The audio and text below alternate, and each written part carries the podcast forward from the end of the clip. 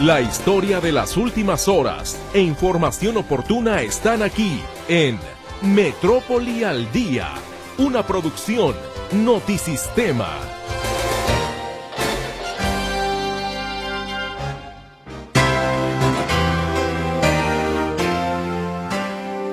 Muy buenas tardes, qué gusto me da recibirle en este espacio informativo Metrópoli al Día con la información que se ha generado durante la jornada de este miércoles 7 de febrero de 2024. El INEGI proyecta visitar 400.000 establecimientos y empresas en Jalisco al arrancar el Censo Económico 2024. Subraya que es obligación de comerciantes y empresarios proporcionar la información proporcionar información, pero lo más importante también es que la misma ley protege la información que nos proporcionan todos los establecimientos o todos los informantes. Son mujeres 8 de cada 10 personas cuidadoras de niños, adultos mayores o personas con discapacidad en la zona metropolitana de Guadalajara. Revela diagnóstico de la Secretaría de Igualdad Sustantiva. Descubrimos que el 85% de las personas cuidadoras son mujeres. Por eso esta necesidad de incorporar la perspectiva de género en la iniciativa de ley, en las acciones y en los programas que tengamos. Contrata el gobierno de Guadalajara a empresa que realizará el trabajo que tendría que hacer Capsa Eagle en el vertedero de Matatlán. Es una responsabilidad de la empresa, pero justamente por eso nosotros vamos a instruir a obras públicas para que pida un informe detallado. A nosotros nos interesa la salud y el manejo que tiene que, tiene que ver con la basura aquí en Guadalajara. Refuerzan elementos federales el patrullaje en Tlaquepaque luego del triple homicidio registrado en la colonia San Pedrito. Estamos realizando la presencia para atender eh, todo tipo de reportes, pero sobre todo para que la ciudadanía se sienta segura. Autoridades estatales reportan saldo blanco con motivo de la celebración por el Día de la Virgen de la Candelaria en el municipio de San Juan de los Lagos. Fuerte incendio destruye tres carpinterías en Tonalá. Un hombre irá a la cárcel 32 años por el asesinato de una mujer trans.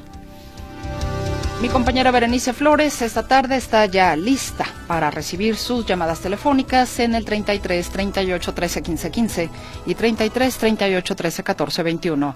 Nuestro WhatsApp y Telegram también están a su disposición en el 33 22 23 27 38. Mi compañero César Preciado le saluda en el control de audio ante este micrófono su servidora Mercedes Altamirano. ¿Qué le parece si hacemos una pausa y al regreso de la misma comenzaremos a desmenuzar la información que se ha generado durante la jornada de este miércoles? Estamos a mitad de la semana y yo espero que usted esté teniendo una buena semana, una buena jornada en todo lo que esté realizando. Gracias por el favor de su compañía. Vamos entonces al corte y regresamos.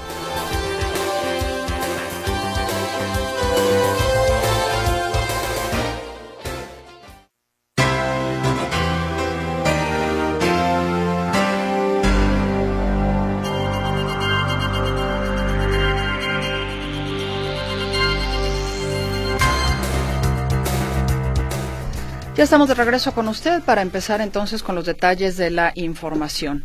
Sigue el tema de CAPSA, de la empresa CAPSA con Guadalajara. El municipio ahora contrata una empresa para que haga la chamba de CAPSA en Matatlán.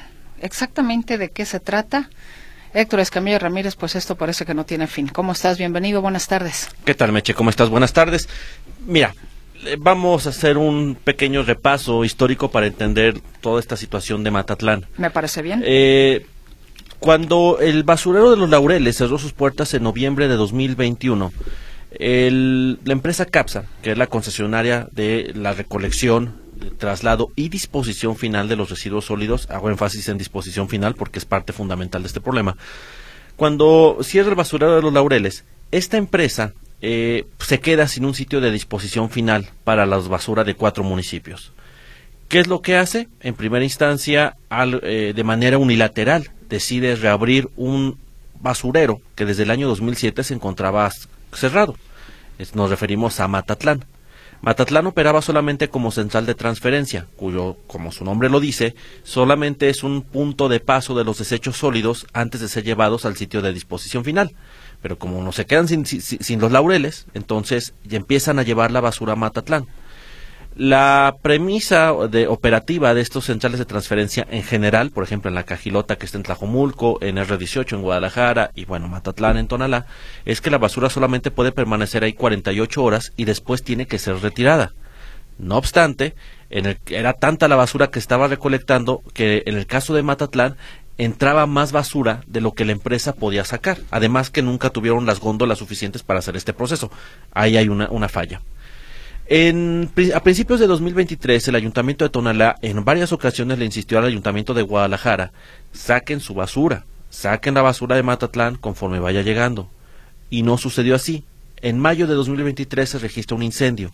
Se recordará, llevaron cantidades impresionantes de tierra para sofocar este siniestro, pero también se produjo un fenómeno, que mucha basura que comenzó a quedar sepultada eh, por los muy exhibiados se solidifica parte de estos residuos sólidos, el punto es que ahorita es muy difícil ya sacar la basura. No se hizo cuando se debía y ahora es muy complejo. Eh, CAPS está obligado por contrato a llevar a cabo trabajos de remediación ambiental en Matatlán. En otros términos, tiene que hacer la limpieza del predio. Sin embargo, lo que se detectó últimamente los vecinos es que se están llevando a cabo sí labores dentro del terreno, pero no se está sacando la basura, sino solamente la están sepultando. El otro asunto que están reclamando es, no es CAPSA quien está haciendo eso. Resulta que el Ayuntamiento de Guadalajara emitió una convocatoria, una licitación y contrató una empresa a la que se le están pagando 39.4 millones de pesos para hacer el trabajo que en teoría le tocaría hacer a CAPSA. El, el Ayuntamiento de Guadalajara emitió una respuesta a esta información. Ellos argumentan que la empresa, eh, que en este caso eh, CAPSA no, no, no puede ser omisa su, a su, responsabilidad de la limpieza. Lo que dice el ayuntamiento es que no están haciendo remediación ambiental, sino solo mitigación. Eh, vamos, están buscando que no vuelva a darse un incendio, que no vuelva a generarse eh, fauna nociva, eh, que no empeoren las condiciones medioambientales del basurero de Matatlán. Pero un tema que no dice el ayuntamiento es si estos 39.4 millones de pesos que usted, yo y nosotros estamos pagando a través de impuestos, eventualmente se lo van a cobrar a CAPSA porque era su responsabilidad no solamente hacer la limpieza, sino evitar que pasara el incendio, evitar que la, que la basura se quedara ahí. Vamos a escuchar parte de, si te parece, Meche, lo que dice el presidente municipal de Guadalajara, Francisco Ramírez Salcido, sobre pues este tema de los desechos sólidos ahí en Matatlán. Bueno, e, es una responsabilidad de la empresa, pero justamente por eso nosotros vamos a instruir obras públicas para que pida un informe detallado. A nosotros nos interesa eh, la salud y el manejo que tiene, que tiene que ver con la basura aquí en Guadalajara. Y es que el, usted dirá que tiene que ver Guadalajara en un predio de Tonalá. Es que eh, como tal es un predio que eh, del Ayuntamiento de Guadalajara. Esa es la situación y por eso hay el, tema. Los vecinos están muy molestos porque, bueno, señalan que ellos no quieren que la basura se esté sepultando. Ellos dicen que la empresa tuvo que haber sacado la basura cuando debió y en todo caso que se le sancione. Vamos a escuchar lo que dice Armando Bañuelos, que es uno de los dirigentes vecinales pero lo que es fundamental es de que arbitraria y legalmente los depositaron ahí y a la empresa CAPSA se le pagó tanto la recolección como el traslado y la disposición final y al final de cuentas nos lo arrojaron a un sitio donde no tenían una autorización. Y es que es el medio del asunto, es decir, a esta empresa se le pagó por no solamente por recoger la basura, trasladarla, eso incluye las centrales de transferencia, y llevarla al sitio donde ya iba a permanecer, el sitio de disposición final. A la empresa se le pagó, se le pagó por las toneladas, pero finalmente no hizo bien ese trabajo, no eh, se les digamos se le se le permitió eh, no sacar la basura cuando debía, fueron cerca de 20 mil toneladas las que llevaron que nunca se sacaron de, de, de Matatlán. Y pasan este, pasó el incendio, pasaron muchas cosas y ahora eso, contratan a otra empresa con cargo a su bolsillo para que haga el trabajo que, le, que desde un principio debió haber hecho la empresa CAPSA. Pues eso habla de que está totalmente a merced de CAPSA el Ayuntamiento de Guadalajara. Es el tema de la relación amor-odio que hemos platicado muchas veces, porque por un lado se critica bastante a la empresa, pero por otro siempre hay favorcitos para, para no perjudicarla.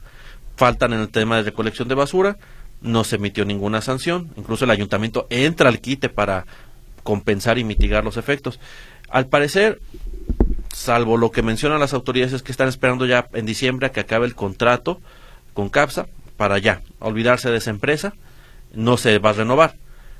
Eh, habrá que ver si no en una de esas que ya le toca a la siguiente administración, no le toca ya al alcalde Pablo Lemus ni a Francisco Ramírez Salcido, al próximo presidente municipal, no cambian de parecer por X o Y. Tú recordarás cuando Ismael del Toro pide licencia y Eduardo Fabián Martínez Lomelí queda como interino, ya le andaban ampliando el contrato a CAPSA, a escondidas, porque fue una sesión de viernes por la noche donde nadie se, para que nadie se diera cuenta. Y en esa sesión ya le estaban ampliando el contrato a CAPSA bajo el argumento que como iba a operar la, la, la central de transferencia, el, el Centro de Economía Circular de Tala, que le llamaban el basurero en Tala, tenían que ampliarle la concesión. Entonces, no falta que en una de esas nos llevemos una sorpresa que sí a CAPSA le vuelvan a dar un contrato en Guadalajara. A mí me llama muchísimo la atención, Héctor, que no haya ley que valga porque un contrato está amparado por leyes. ¿Estás de acuerdo? Sí. Se supone que si hay una situación de, de faltar al contrato estipulado, pues tú tienes todo el derecho, si no estás cumpliendo con lo que firmaste conmigo, de que yo te exija que hagas lo que firmaste. Y yo no veo realmente que el ayuntamiento quiera hacer algo con eso. En los 29 años que, el ayuntamiento tiene ha tenido contrato, nos referimos al de Guadalajara, ha tenido contrato con la empresa Capsaidon. En muchas ocasiones, a través de juicios, eh, pues la empresa ha logrado mantenerse, mantenerse prestando el servicio de recolección. Como tú dices, eh, ya por contrato, el alcalde Lemus lo llegó a reconocer en varias ocasiones. Si fuera por el contrato, ya hace tiempo que la empresa hubiese tenido que, haberse ido.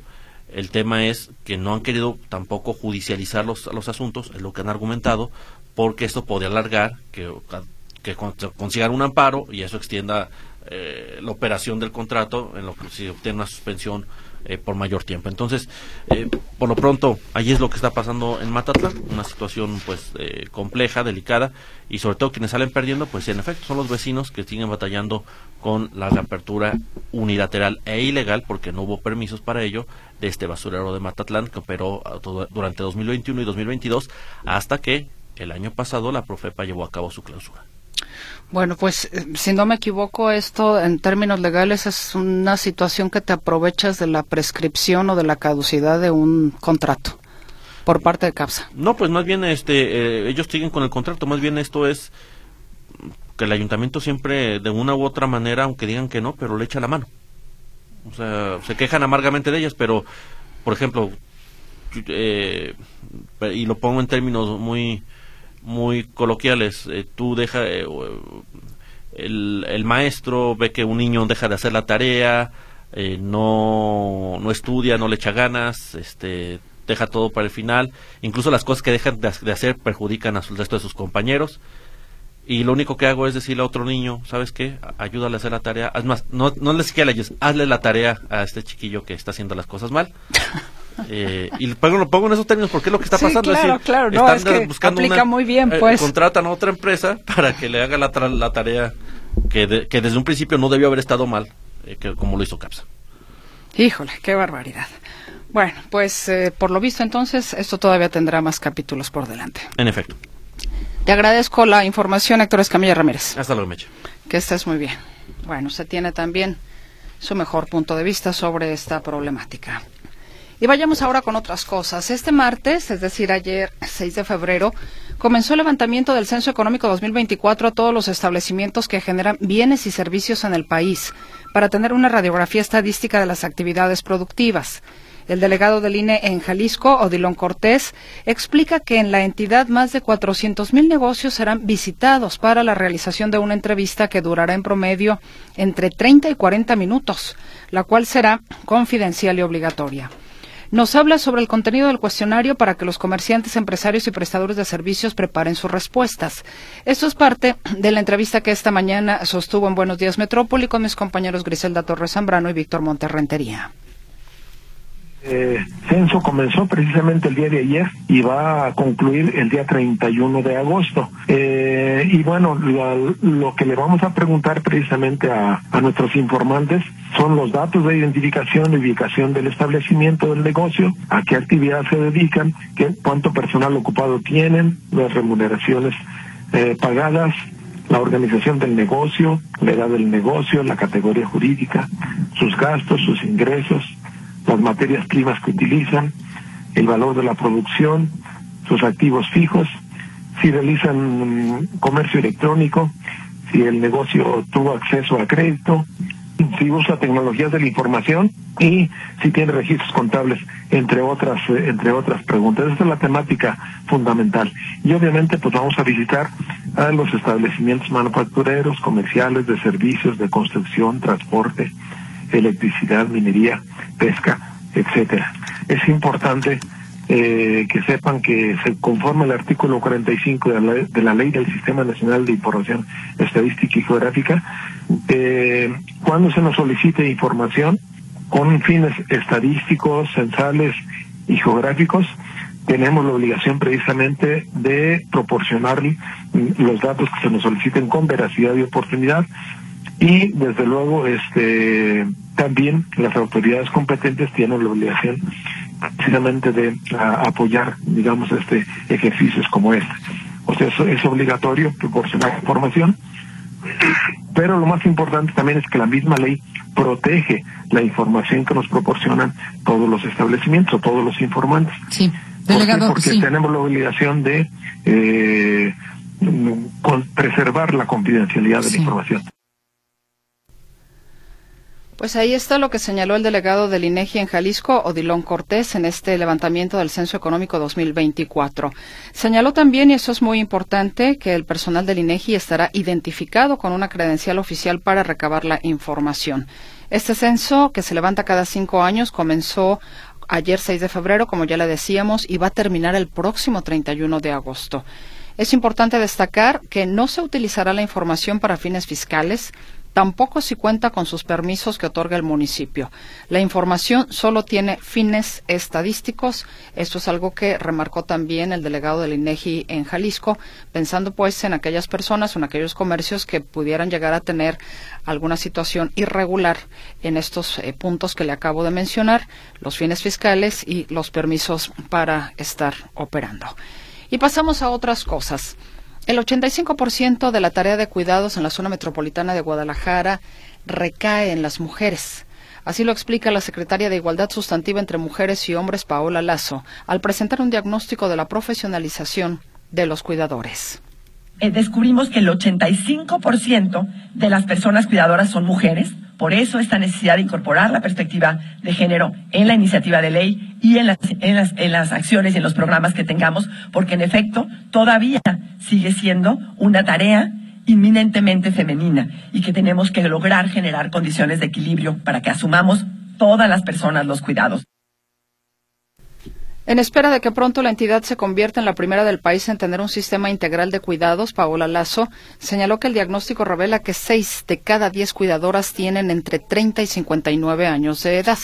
Un 20% son adultas mayores, es decir, rebasan los 60 años. Y ciertamente esta tarea que recae en su mayoría en las mujeres y que vale, y vale mucho, asevera la Secretaría, la Secretaria de Igualdad Sustantiva entre Mujeres y Hombres, Paola Lazo, al hablar del diagnóstico en la zona metropolitana de Guadalajara, que el perfil de las, ¿cuál es pues el perfil? O señala cuál es el perfil de las remuneradas y las no remuneradas. Y las personas eh, cuidadoras sin remuneración son personas de edad más avanzada, generalmente familiares de las personas a quienes cuidan, cuentan con horarios mucho más amplios y no definidos, es decir, tienen que estar ahí atentas y pendientes eh, y dispuestas 24 horas al día durante los 7 días de la semana y cuidan, este dato es muy fuerte, cuidan hasta por 31 años a las personas que están en situación de discapacidad.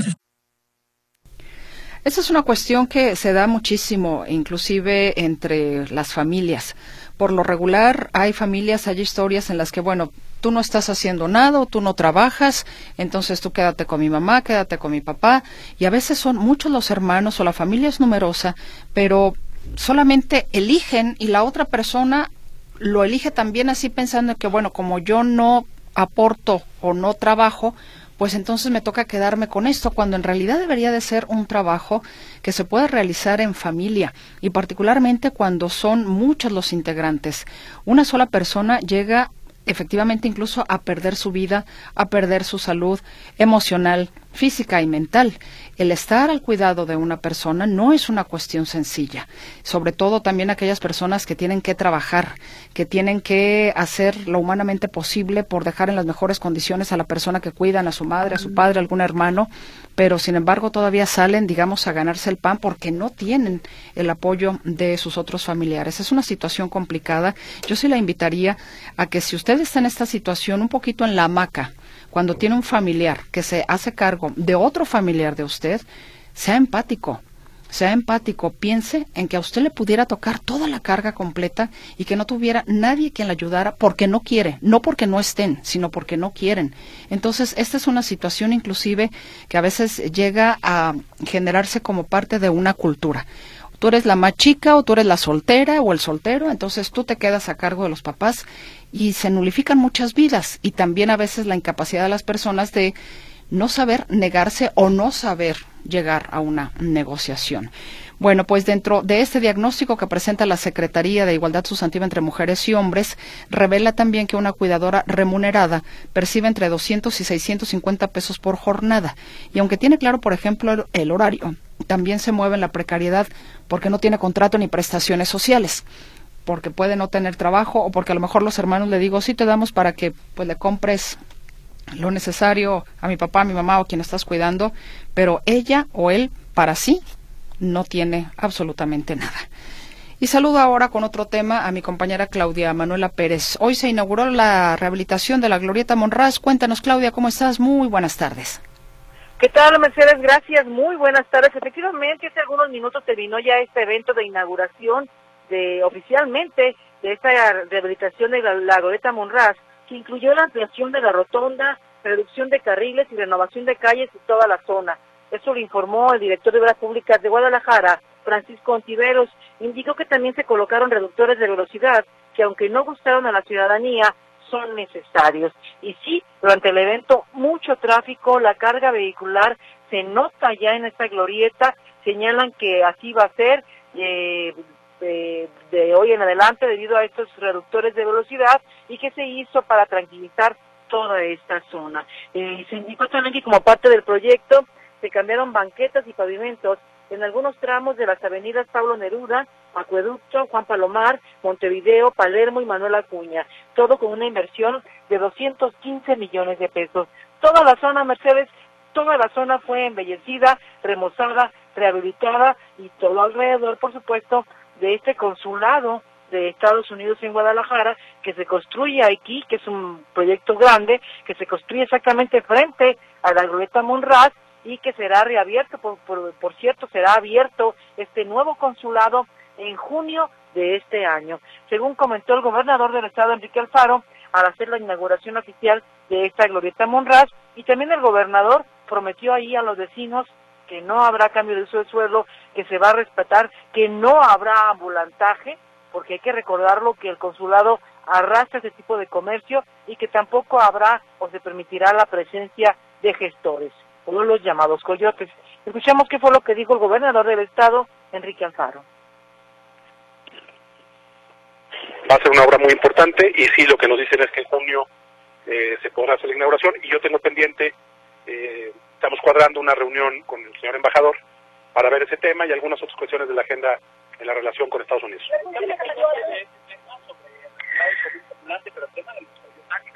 Desde Guadalajara eh, se planteó la idea cuando se hizo el acuerdo para poder tener el, respaldo de los vecinos para que se pueda hacer la obra.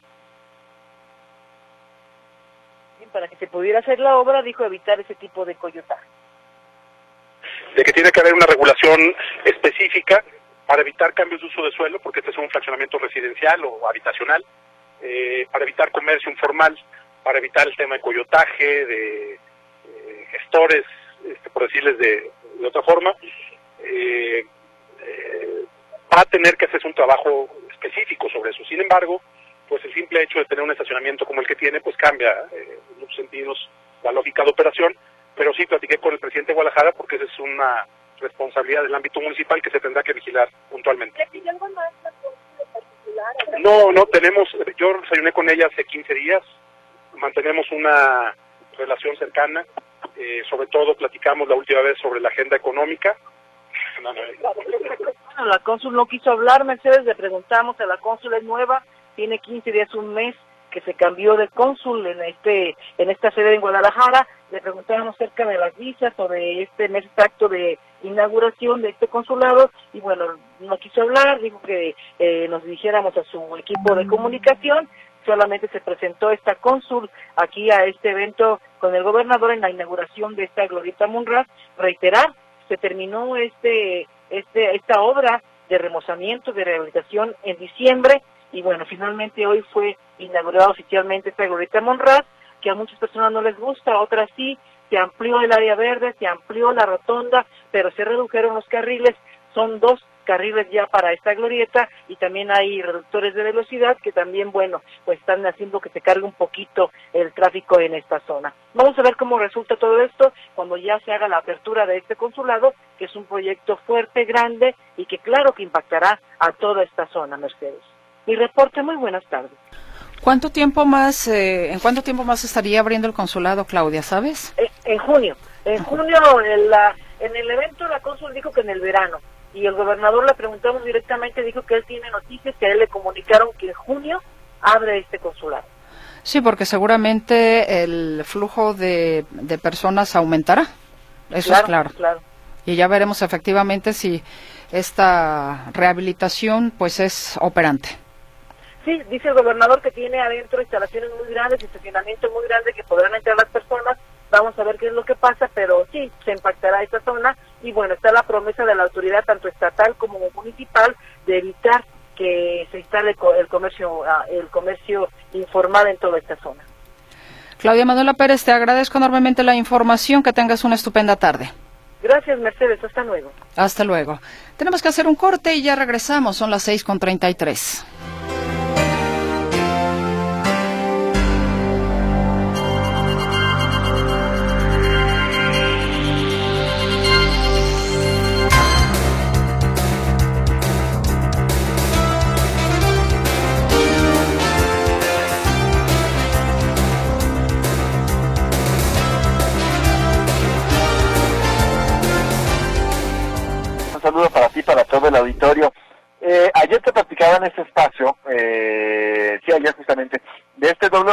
no, triple homicidio que ocurrió en la colonia San Pedrito, en la calle Poza Rica del municipio de San Pedro Tlaquepaque. Esto fue el domingo. En San Pedrito fueron tres homicidios, o tres, tres muertos, tres asesinatos en un solo servicio, y luego, en ese mismo día, en la colonia Vistas del Cuatro, también hubo otro triple homicidio. Es decir, el domingo fueron, eh, en dos servicios fueron seis muertos en San Pedro Tlaquepaque. Eh, y no solamente eso, eh, bueno, a raíz de, esta, de estos acontecimientos, Meche, el lunes la quinta región militar informó la llegada de 400 elementos del ejército para reforzar la seguridad específicamente del municipio de San Pedro Tlaquepaque. Este comunicado que envía la quinta región militar decía que, producto de los enfrentamientos registrados, eh, o mejor dicho, de las agresiones a balazos registradas en Tlaquepaque durante el domingo, es que estaban mandando esos 400 soldados que iban a reforzar la seguridad. Pero ayer hacemos la acotación, Meche, de que cuando llegan este grupo de militares, eh, se ha vuelto una costumbre de que pasa algo en la zona metropolitana o en Jalisco en general y mandan militares por montones, eh, de a 2.000 incluso. Eh, pero no ha habido respuesta o no se ha dado, dado seguimiento por parte del ejército qué se logra, cuándo se van. Es decir, el ejército dice, pasó tal evento del- eh, delictivo, vamos a mandar a mil soldados, pero no dicen cuándo se van y de los que estuvieron no informan qué resultados tuvieron. Así que, pues ha habido por ahí una mala información por parte de las fuerzas castrenses. Pero bueno, a raíz de estos seis homicidios del domingo en Tlaquepaque, llegaron cuatro elementos del, eh, cua- 400 elementos del ejército. Ayer se registra otro doble homicidio, otro triple homicidio. Ayer por la noche, en la misma colonia San Pedrito, en la calle de eh, Mata Redonda, tres personas fueron asesinadas a balazos, dos mujeres y un hombre. El hombre, uno de los, una de las mujeres y el hombre eran pareja e incluso dejan en la orfandad a una pequeñita de dos años de edad que sobrevive a este ataque Meche. Aquí el asunto es que ese- esta agresión ocurre a pesar de esta presencia de los militares, a pesar de esta presencia de 400 militares adicionales a las labores de seguridad y que fueron destinados para la zona metropolitana de Guadalajara y muy particular para el municipio de San Pedro Tlaquepaque. Bueno, ayer mismo por la noche, minutos después de esta agresión a tiros que deja a estas tres personas muertas, Meche, se da a conocer un comunicado por parte del Ejército y de la Policía de San Pedro Tlaquepaque, donde se informa que comenzó una serie de recorridos en los que participan la Policía de Tlaquepaque, la Policía del Estado, la Policía Metropolitana, la Fiscalía de Jalisco y el Ejército Mexicano. Son recorridos que se hacen en convoy por diferentes puntos del municipio de San Pedro Tlaquepaque, revisando vehículos, parando personas sospechosas, atendiendo reportes ciudadanos y demás. Eso con la intención de inhibir la violencia. Eh, si te parece, escucharemos a continuación al director operativo de la Policía de San Pedro Tlaquepaque, José Luis Velázquez, hablando justamente sobre este despliegue y esta operación que se llevó particularmente anoche y que según se ha informado seguirá desarrollándose. Aquí lo escuchamos.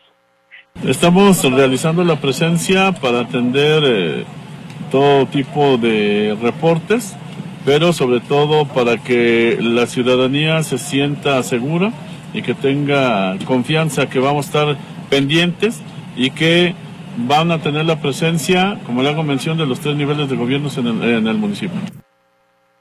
Y bueno, pareciera que ser un asunto aquí, Meche, de percepción, ¿no? Lo que, donde lo que se busca es mandar a la población un mensaje de que las cosas están siendo atendidas, de que hay presencia policiaca, de que hay vigilancia.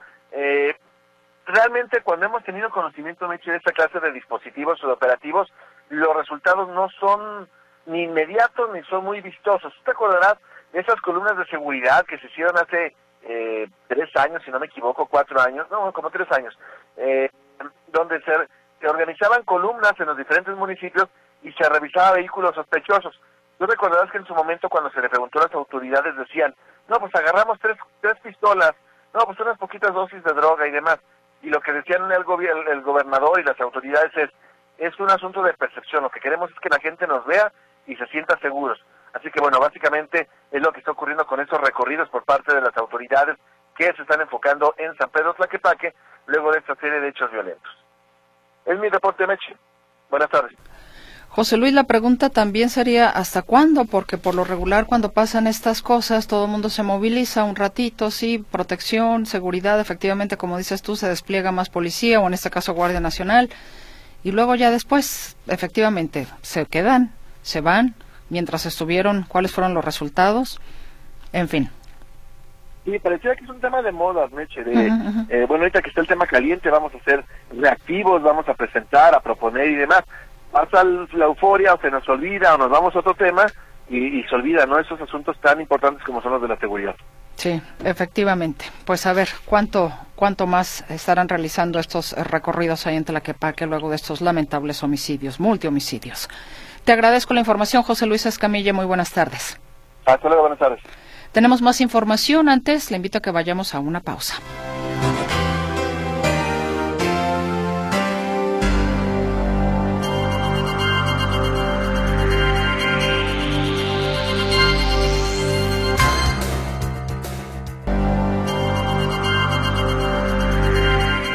Regresamos con más información y la oposición reacciona ante el presidente López Obrador con algunas situaciones. El vicecoordinador de los diputados del PAN, Jorge Triana, le pide al presidente López Obrador que acate lo que dicta la Constitución y por otra parte, Alito del PRI dice que el legislativo y el judicial no son empleados del Ejecutivo. Te escuchamos con los detalles. Arturo, ¿cómo estás? Bienvenido. ¿Qué tal, Mercedes? ¿Cómo están, amigos? Me da gusto saludarles. Pero vamos comenzando por partes, porque eh, todas las eh, conferencias mañaneras desde ayer y durante los próximos 20 días, incluido el día de hoy, se van a estar presentando eh, parte de las reformas o, o, las reformas una por una para que la gente las vaya conociendo de qué tratan. Y hoy justamente la secretaria de Gobernación, que antes fuera secretaria del Trabajo, y el propio secretario del Trabajo eh, presentaron los detalles acerca, uno, de la eh, reforma en materia de pensiones y dos, en, lo que tiene que ver con la reforma eh, laboral. vamos a escuchar a la secretaria de Gobernación, Luisa María Alcalde, explicando justamente los detalles de cómo se estará fondeando este sistema de pensiones, bueno, o cómo esperan que se fonde, porque este fondo semilla, que le han llamado así, eh, estará por alrededor de 65 mil millones de pesos, casi 65 mil millones de pesos, pero que a la fecha no se tienen. Es un dinero inexistente que se busca rescatar de varias fuentes. Vamos a escuchar justamente a Luisa María Alcalde. Los recursos, estamos hablando de entrada de los recursos de las operaciones del instituto para devolverle al pueblo lo robado, todo aquello que se confisca por parte de las fiscalías, producto de delitos que van al pueblo, al instituto para devolverle al pueblo lo robado, ahora van a ir a este fondo de pensiones para el bienestar. Número dos, a través de la, de la liquidación de la financiera rural, Número tres, de la venta de los terrenos de Fonatur. Número cuatro, el cobro de los adeudos eh, de entidades públicos que tienen con el IMSS, con el ISTE y con el SAT. Y finalmente de los recursos de la aplicación de los artículos 302 de la Ley del Seguro Social y del, Infonavit que hoy tienen eh, las AFORES y que tiene que ver con la recuperación de cuentas. Pero además, para complementar este fondo, el presidente de la República plantea que los 15 mil millones de pesos de los fideicomisos del Poder Judicial puedan también ser, incluidos. El problema es que estos recursos están en litigio en este momento. La Suprema Corte de Justicia de la Nación tiene que determinar si se pueden utilizar esos recursos o no se pueden utilizar para otra cosa que no sea para las que están destinados y eh, también se busca que lo que se obtenga de recursos de la desaparición de los órganos constitucionales autónomos, pues también vaya incluido en este en este fondo semilla. El problema, el otro problema es que son una de las reformas planteadas por el presidente López Obrador y si bien hay algunos eh, que no son constitucionales y que no habría problema para desaparecerlos, pues el tema radica en el hecho de que los que más aportarían o de donde más recursos saldrían son aquellos que sí son constitucionales, como el INAI, por ejemplo, eh, la COFESE, en fin, estos eh, organismos a los que no quiere el presidente Andrés Manuel López Obrador, y pues bueno, ahí estaría la dificultad para la obtención de los recursos. Por eso digo, están planteando una reforma sin determinar eh, los recursos, porque no existen esos recursos todavía sería cuestión de meses eh, o años quizás para obtener ese dinero. Y por su parte el secretario del Trabajo, Marat Bolaños, él eh, pues hizo un llamado a los legisladores de todos los partidos para que aprueben una de las reformas que plantea el presidente López Obrador y que tiene que ver con eh, los trabajadores al servicio del Estado en algunos casos. básicamente estamos hablando de eh, la Guardia Nacional, eh, hablando de médicas, eh, médicos, enfermeras y trabajadores del sector educativo. Vamos a escuchar justamente a Marat Bolaño, secretario del Trabajo. Estas propuestas de modificación a la Constitución en beneficio de millones de mexicanas y mexicanos requiere dos terceras partes de los votos en las cámaras. Por ello aprovecho el espacio para hacer un llamado así a la sociedad y a todas y todos los legisladores para acompañar estas reformas que cambiarán la vida de millones de mexicanas y mexicanos. Y pues bueno, eso es justamente lo que dice. Aquí parece que no habría mayor problema. Todos parecen estar de acuerdo en esta reforma, incluida la oposición, y muy probablemente esta sea una de las reformas que sí avancen, pero también el tema son los recursos, de dónde van a salir los recursos para que eh, estos trabajadores perciban un salario eh, promedio o por lo menos que esté eh, como mínimo el promedio de lo que perciben los asegurados al Seguro Social, que son 16.777 eh, pesos mensuales. Eh, ese es el promedio de lo que perciben los asegurados, los más de 20 millones de asegurados en el Instituto Mexicano del Seguro Social. Ese es el meollo del asunto también de dónde va a salir ese dinero. Pero bueno, el tema me parece que probablemente esta sea una de las reformas que sí pasen sin mayores, eh, sin mayores problemas. Y de las reacciones, eh, si te parece, en la siguiente hora seguimos platicando. Me parece muy bien, estimado Arturo. Sí, empecé por por el final en lugar de por el principio. Pero luego de las reacciones hablaremos efectivamente la segunda hora. Muchísimas gracias, Arturo. Al contrario, buenas noches, hasta el rato. Hasta luego, que estés muy bien. Y bueno, pues sí, todavía digamos que eh, hay que seguir eh, viendo con lupa varias de estas eh, reformas fiscales que presentó el presidente Andrés Manuel López Obrador, que usted sabe las llevó precisamente el eh, pasado lunes. Son eh, son reformas en distintas, en distintas áreas, en distintos rubros, que de hecho el presidente Andrés Manuel López Obrador afirmó que no es necesario crear nuevas reformas fiscales para costear los cambios constitucionales que envió la Cámara de Diputados. Sin embargo, según un análisis del Instituto Mexicano para la Competitividad, las reformas en materia de pensiones y del programa Jóvenes Construyendo el Futuro pondría en aprietos las finanzas públicas del país. La organización indicó que la propuesta de modificar el sistema de pensiones, especialmente garantizando una tasa de reemplazo del 100%, plantea desafíos fiscales considerables y advirtió, y advirtió que el aumento del pasivo pensionario podría limitar la capacidad del Estado para proveer servicios básicos y afectar la competitividad del país. Ese es, pues, un, un, punto de vista. Otro punto de vista fue que la cúpula empresarial del país reprochó que haya sido excluida de este paquete de reformas que presentó el presidente Andrés Manuel López Obrador, al tiempo en que aseguró la cúpula empresarial que realiza un análisis a fondo de las iniciativas para proponer ajustes que den certidumbre jurídica e impulsen las inversiones. La Confederación de Cámaras Nacionales de Comercio, Servicios y Turismo subrayó que no fue consultada por el Ejecutivo Federal pero ofreció que analizará el proyecto de ley para garantizar los intereses de más de 4.8 millones de negocios en México. Y en relación también a este tema, la candidata presidencial de Morena, Claudia Sheinbaum, sumará a su proyecto el paquete de reformas enviadas al Congreso por el presidente Andrés Manuel López Obrador y anunció que las presentará en el arranque de su campaña el próximo 1 de marzo en el Zócalo de la Ciudad de México. La ex jefa de gobierno capitalino afirmó que las reformas planteadas por el mandatario federal tienen el objetivo de fortalecer la democracia y rechazó que se busque instalar un régimen autoritario. Eso fue lo que señaló entonces la candidata presidencial de Morena, Claudia Sheinbaum.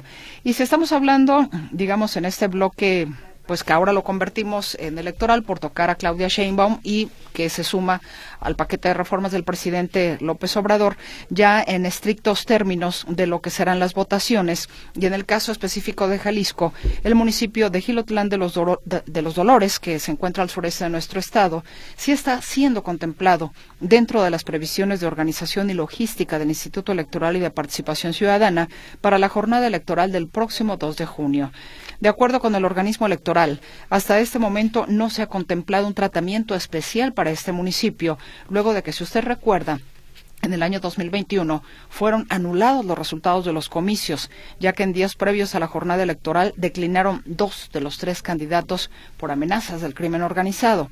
El Tribunal Electoral anuló los resultados del anterior proceso electoral porque solo participó una plantilla. Se, se, nombró un gobierno provisional y el Congreso Estatal debía convocar a una elección extraordinaria cuando existieran condiciones de seguridad, pero pues a la fecha eso no ha sucedido y ya no llegaron las nuevas elecciones prácticamente o literalmente podríamos decir. Y bueno, solamente como una recapitulación, dentro de los movimientos que se siguen haciendo en la definición de candidatos de los diferentes eh, partidos. Por si usted no se hubiera enterado, Movimiento Ciudadano definió sus candidatos a la Cámara de Diputados y el Senado de la República por representación proporcional es decir, por la vía plurinominal, que por cierto es parte de eh, una de las reformas propuestas del presidente López Obrador de que desaparezcan los llamados pluris. Bueno, en este caso, el Movimiento Ciudadano decide para esta representación proporcional eh, destacando los nombres de la senadora expriista Claudia Ruiz Mació, el secretario general del partido y sobrino de Margarita Zavala, Juan Ignacio Zavala Gutiérrez, y el expresidente del Consejo Coordinador Empresarial, Gustavo de Hoyos. También aparecen los nombres de Patricia Flores Elizondo, ex jefa de la oficina de la Presidencia de la República en el sexenio de Felipe Calderón, la ex gobernadora priista de Yucatán Ivonne Ortega, la senadora Patricia Mercado y la raquetbolista Paola Longoria. Por cierto, en la lista de candidatos al Senado por Movimiento Ciudadano también figura Dante Alfonso Delgado Morales. Sí, efectivamente, ya lo identificó usted hijo, por los apellidos, hijo del dirigente nacional del partido, Dante Delgado.